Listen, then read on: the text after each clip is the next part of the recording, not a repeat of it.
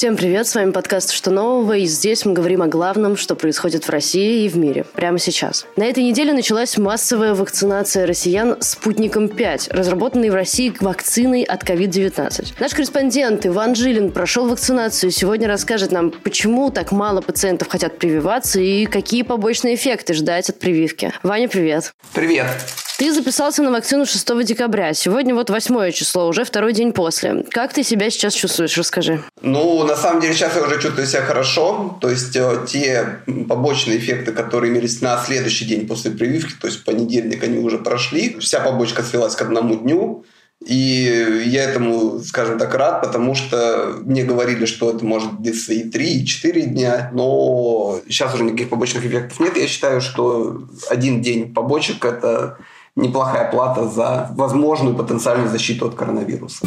Ну да, но что за побочки? Расскажи, что с тобой было в эти первые часы и день в первый после прививки? Ну, еще вечером, в день прививки. Сначала начал болеть плечо, в которое ставили укол, а за этим последовал озноб. Причем не было температуры, да, но просто было очень холодно. И от этого озноба никак нельзя было спастись ни под одеялом. Там в душ тоже нельзя было пойти, потому что нельзя мочить вместо укола. Поэтому пришлось это просто перетерпеть и уснуть. Вот ночью, судя по словам супруги была высокая температура, то есть, э, наоборот, был очень горячий. Вот. Э, утром проснулся с головной болью, причем такая головная боль, голова трещит, ее невозможно просто терпеть, эту головную боль, но температуры нет, то есть 37 градусов температура при этом. Выпил таблетку после этого через час где-то температура спала и ушла головная боль. И дальше в течение дня уже сохранялась только небольшая ломота в мышцах, такая слабость, как бы желание поспать, хотя вроде бы спал там почти 11 часов, но все равно, в общем, хотелось спать. И вот, получается, дождался вечера и на следующее утро уже проснулся бодрым. Все это очень похоже, как будто бы ты пережил коронавирус за один день буквально. По сути, возможно, это так и есть, потому что все-таки ведь вводят определенные антитела тоже. Ну, расскажи вообще поподробнее, что тебе известно насчет медицинской точки зрения, как это вообще работает, э, и предупреждали ли тебя о последствиях, что тоже очень важно? О последствиях меня предупреждали, но э, проблема в том, что меня не предупредили о том, что у меня не должно быть антител. То есть я пришел на прививку, и уже после того, как мне сделали укол, чисто случайно узнал, что если у меня есть антитела, то мне не стоило ставить эту прививку. Я спросил у медсестры, делала ли она себе, собственно говоря, вакцину, вакцинировалась ли она. И она ответила, что нет, потому что у меня уже есть антитела. Я говорю, а почему с ним нельзя? Она говорит, ну, потому что антитела к антителам э, получится двойная нагрузка на организм, и мы получим яркую клиническую картину, то есть мы получим заболевание в полный рост. То есть, по-хорошему, перед тем, как идти вакцинироваться, нужно сначала сдать анализ на антитела, правильно? И об этом нигде да. не говорится. Самое интересное, что об этом не говорится на сайте МОСРУ, через который москвичи могут записаться да, на вакцинацию от коронавируса, но на сайте правительства Московской области, например, уже говорится о том, что нужно перед вакцинацией сдать тест на антитела, и сдать мазок ПЦР при этом еще. И я заходил в поликлинику в Королеве после того, как уже сделал укол в Москве. И в Королеве мне сказали, что нет, мы не сможем вам сразу поставить никакую прививку. Вы придете, э, зайдете в процедурный кабинет, там вас возьмут анализ крови на антитела, возьмут мазок, и только когда эти э, анализы будут готовы, только тогда вам можно будет сделать вакцину. То есть в Москве, получается, проводится какая-то срочная вакцинация, при которой соблюдаются не все, скажем так, правила. Ага, ну расскажи тогда про сам процесс. Э, сложно ли было в целом записаться на вакцину? Нет, записаться на вакцину было вообще не сложно. То есть я записывался на вакцину в тот же день, когда я вакцинировался. Я записался на 9 утра, до меня было 5 человек в очереди.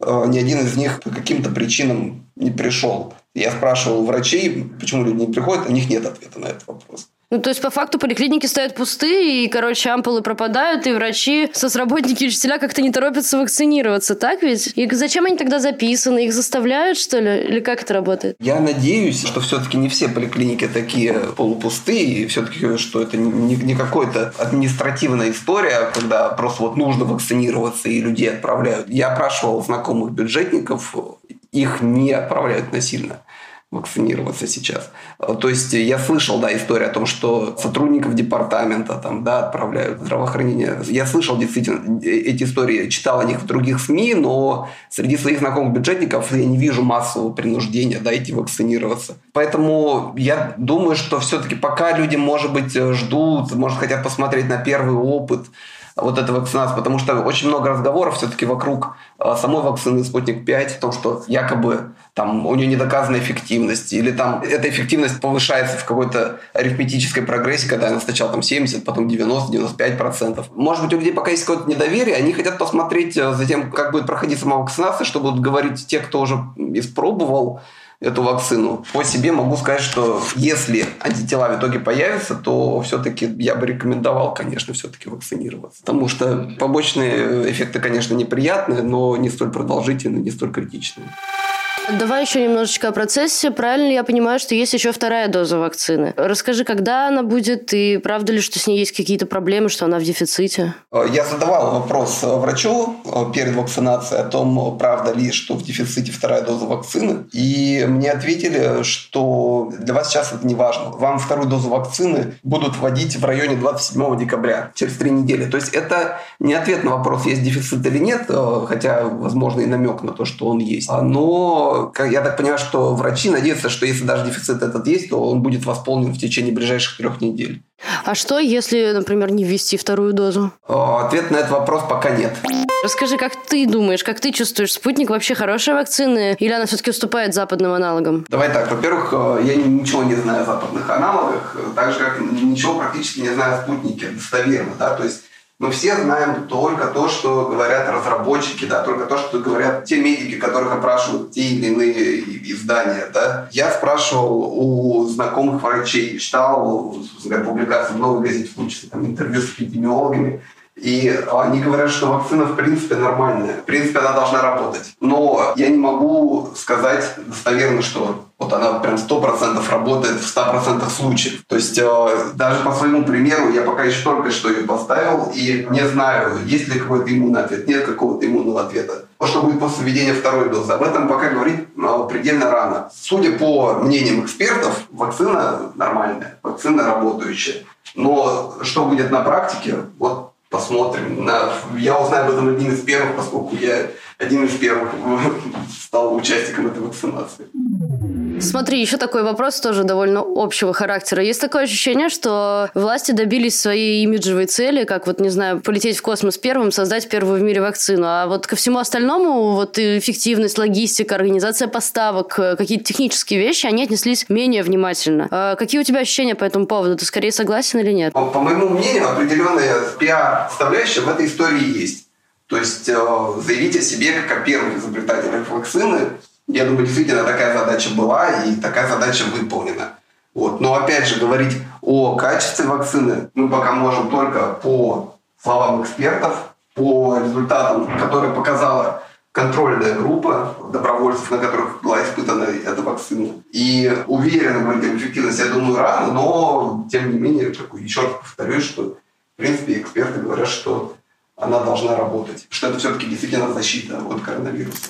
Угу. Ну и давай подведем итог. В общем, все, о чем мы с тобой поговорили. Что нужно обязательно знать перед тем, как пойти прививаться? Понятно, первое, что мы уже выяснили, это сдать анализ на антитела. Еще что-нибудь? Да, в обязательном порядке, конечно, сдать анализ на антитела. Плюс, кроме того, я уверен, что для наших сограждан это может быть актуально возможности не употреблять алкоголь, не нагружать свой организм никакими другими отравляющими веществами, потому что сама по себе вакцина – это нагрузка на организм колоссальная, и организм может не справиться с двойной нагрузкой. Да?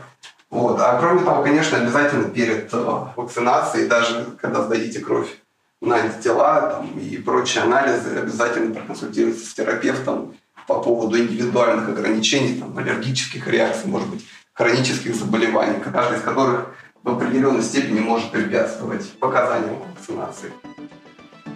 Ну, Вань, спасибо тебе большое за такой э, содержательный, информативный разговор. Правда, спасибо. Надеемся, что нашим слушателям было полезно все то, чем ты поделился.